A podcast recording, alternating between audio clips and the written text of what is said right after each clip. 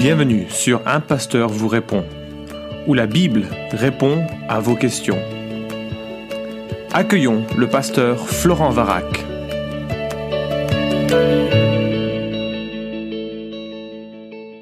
La question est posée, le canon biblique est-il fiable? Peut-on être sûr qu'aucun livre biblique n'a été rajouté ou au contraire qu'il n'en manque aucun? Merci d'avance.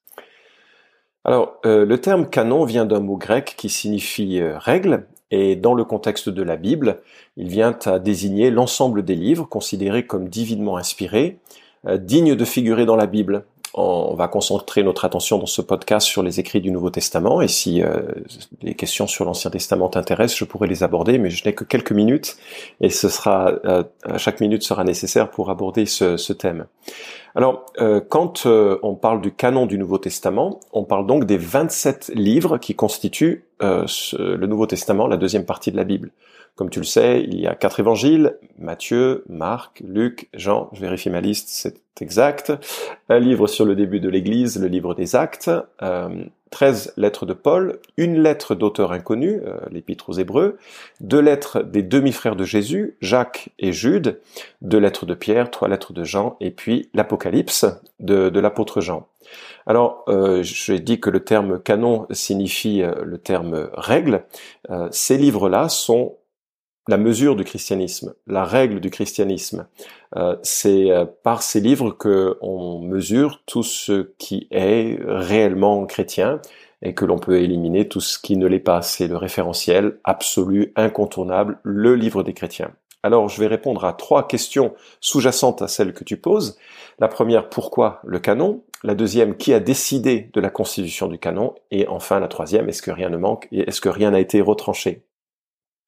Alors pourquoi le canon? Ben euh, deux raisons l'imposaient. D'abord, euh, connaître et transmettre ce qui était vrai, ce qui était juste, ce qui était authentique, et puis rejeter ou permettre de rejeter, avoir de quoi rejeter ce qui était folklorique ou carrément erroné. Faut te représenter un peu la, la situation du Nouveau Testament. Jésus naît dans un petit village. Euh, il a exercé un ministère dans un petit pays et euh, vraiment une petite population. Il n'y avait rien de particulièrement glorieux à ce moment-là de l'histoire d'Israël et dans l'histoire mondiale, c'était c'était très humble comme euh, comme début. Il a nommé, formé douze hommes pour attester de sa vie et de son œuvre, les apôtres. On sait que l'un d'entre eux, Judas, l'a trahi, accomplissant ainsi le plan éternel de Dieu, bien sûr. Et euh, euh, Jésus l'a remplacé avec celui auprès de qui il s'est révélé, l'apôtre Paul, à mon sens le douzième apôtre, puisque c'est quand même une prérogative de Christ que de nommer les apôtres. Et ce sont ces hommes qui ont parlé de Jésus euh, parce qu'ils l'avaient vu, parce qu'ils ont cheminé avec lui, y compris l'apôtre Paul, qui a fait l'objet d'une révélation toute particulière, miraculeuse. Il nous est dit euh, dans 2 Corinthiens qu'il est monté euh, dans, le ciel, qu'il a entendu des choses qu'il ne peut même pas euh, évoquer, et qu'il a vu le Christ ressuscité non seulement à sa conversion, mais semble-t-il au moment d'une sorte de formation accélérée lors de son voyage exceptionnel dans, dans le ciel, dans le paradis. Alors, euh, euh, ces apôtres ont formé des gens, ils ont fondé des églises, et, euh, et, ces églises avaient besoin de savoir plus précisément, plus exactement ce qu'il en était de, de, la vie, de l'enseignement, de la mort et de la résurrection de, de Jésus-Christ. Et qui d'autre que des témoins oculaires était mieux placé pour en parler? Et c'est donc tout à fait naturellement que les églises fondées par les apôtres ont reçu, ont accepté assez, assez facilement les écrits que des, des, apôtres. Euh, ils étaient eux-mêmes les témoins oculaires, ils ont entendu Jésus, ils ont parlé de lui. Et en plus, et c'est l'une des garanties que nous avons que ce qu'ils nous a laissé, ce qu'ils nous ont laissé est, fiable, Jésus leur a dit en Jean chapitre 14 verset 26, euh, mais le consolateur ou le juriste, le défenseur, le Saint-Esprit que le Père enverra en mon nom, c'est lui qui vous enseignera toutes choses et vous rappellera tout ce que moi je vous ai dit. Donc il y a une promesse très particulière en Jean 14, 26. Cette promesse, c'est que les apôtres se souviendront de ce qu'ils ont entendu et pourront le retranscrire, en sorte que quand nous lisons ce que euh, ils ont écrit, eh bien, on soit assuré que c'est fiable et, donc les églises l'ont reconnu euh, assez spontanément. Donc euh, ça, c'est un peu la, logique immédiate, historique de la réception des écrits des apôtres. Je suis conscient que je réponds pas encore à toutes tous les aspects de la question. Mais le problème, c'est que très vite, et même déjà du temps du Nouveau Testament, nous le voyons dans les mises en garde que l'on trouve en Jude, ou bien en 1 Jean, ou bien en 2 euh, et 3 Jean, même également en 2 Pierre, c'est que très vite, il y a des profiteurs itinérants qui ont flairé la bonne affaire. Euh, c'est assez tragique, mais c'est universel, c'est encore le cas aujourd'hui. Le religieux est toujours un bon moyen d'exploiter les gens crédules, euh, donc là, je ne parle pas des gens qui ont la foi en Jésus-Christ, des gens crédules et faibles. Et donc ces, euh, ces, faux prophètes, ces faux enseignants se sont mis à voyager en enseignant des doctrines euh, erronées, et il fallait répondre à ces, à ces erreurs. Et c'est ainsi que très vite, il y avait un, un besoin de savoir, mais qu'est-ce qui est juste et qu'est-ce qu'il n'est qui n'est pas juste. Alors, euh, je t'ai dit que les apôtres euh, avaient particulièrement, euh, enfin, ils faisaient l'objet de la confiance un peu plus spontanée, un peu naturelle des, des églises, parce que bah, la Bible aussi dit de leurs écrits qu'ils étaient inspirés. Pas tous, certains de leurs écrits étaient inspirés, c'est-à-dire que Dieu a supervisé la rédaction de ce qu'ils ont écrit, en sorte que chaque mot de l'original corresponde exactement à ce que Dieu voulait dire. Ce processus, le processus d'inspiration, garantit euh, que euh, ce qui a été couché euh, par écrit, les manuscrits originaux, est exactement ce que Dieu voulait que nous connaissions. ce processus est aussi évoqué dans plusieurs passages de l'Écriture. On en a déjà évoqué lors de ces podcasts deux qui sont les principaux de Timothée 3.16, toute écriture est inspirée de Dieu et utile pour enseigner, pour convaincre, pour redresser, pour éduquer dans la justice. Et puis de Pierre 1, 20 à 21, avant tout, sachez qu'aucune prophétie de l'écriture ne peut être l'objet d'interprétation particulière, car ce n'est nullement par une volonté humaine qu'une prophétie a jamais été présentée, mais c'est poussé par le Saint-Esprit que des hommes ont parlé de la part de Dieu. Paul considérait même que ce que Luc a écrit faisait déjà partie de l'écriture, euh, puisqu'il euh, il en parle ainsi en 1 Timothée chapitre 5 euh, verset 18. Donc nous croyons, et c'est vrai que c'est une partie, en partie un article de foi, nous croyons que Dieu a inspirer les écrits de certaines personnes, et encore pas tous les écrits de certaines personnes. Tu as remarqué que j'ai souligné certains de leurs écrits. Euh, pourquoi je dis ça? Ben, on sait que l'apôtre Paul a rédigé des lettres qui ne sont pas dans le canon. Par exemple, il a écrit à l'Odyssée une lettre que nous n'avons pas. Colossiens chapitre 4 verset 16 nous informe de cette lettre qui est perdue. Certains ont conjecturé que c'était la lettre aux Éphésiens qui était une sorte de lettre euh, circulaire qui devait euh, euh, circuler en Asie mineure et au-delà. C'est possible, mais une autre manière de le comprendre, à mon sens plus probable, c'est qu'il y avait bien une lettre que Paul a écrite à la Odyssée, mais qui a été perdue parce que Dieu n'a pas jugé bon que l'Église la retienne comme étant inspirée. Il a écrit aux, Corinthiens une lettre que nous n'avons plus, un Corinthiens chapitre 5 verset 9. Pourquoi? Parce que Dieu ne l'a pas inspiré et le processus euh, général de, euh, de, sélection de ces écrits euh, a fait en sorte que certains écrits se sont retrouvés dans ce que nous appelons le canon et certains autres ne se sont pas retrouvés dans le canon. Ce qui invite évidemment à une seconde question, qui a décidé de ce canon?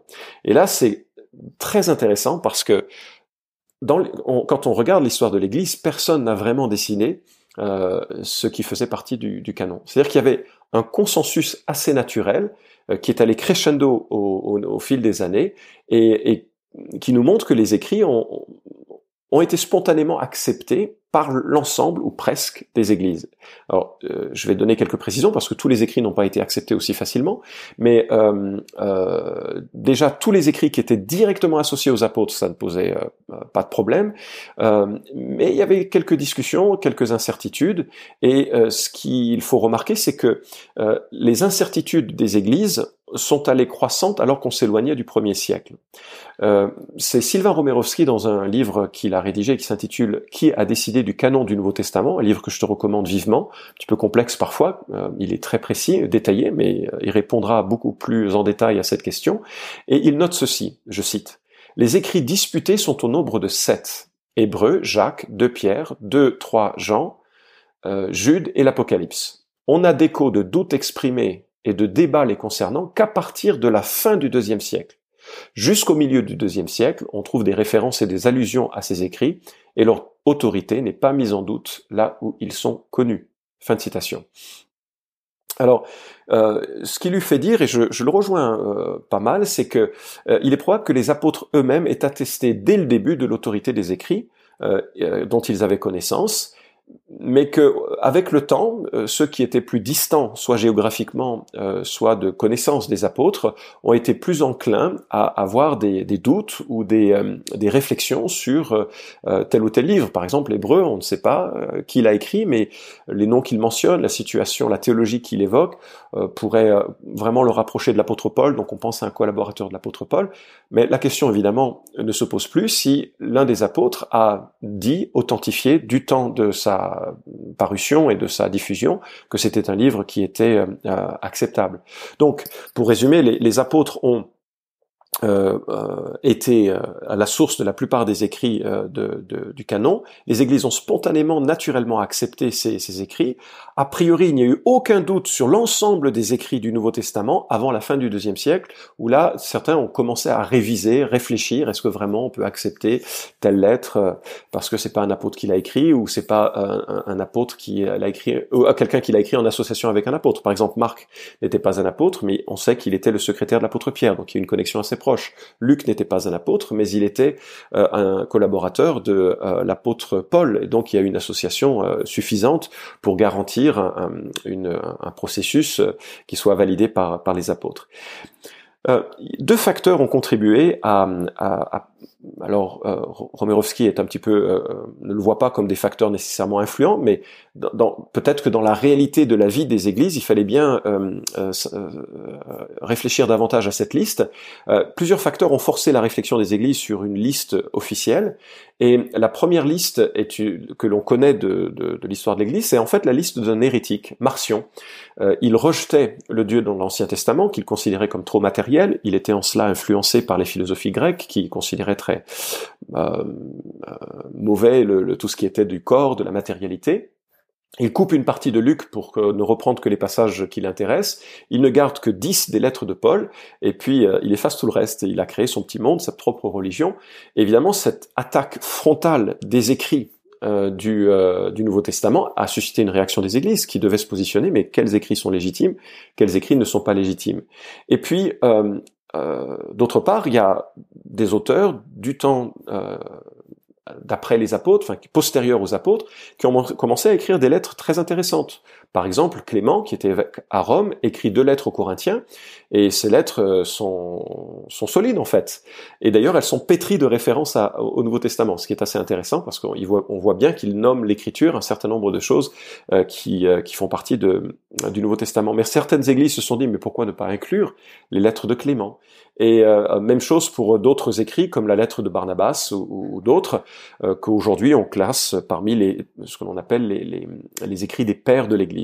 Ces écrits intéressants forçaient la réflexion, mais qu'est-ce que l'on inclut et qu'est-ce que l'on n'inclut pas? Alors qui a décidé euh, cette inclusion?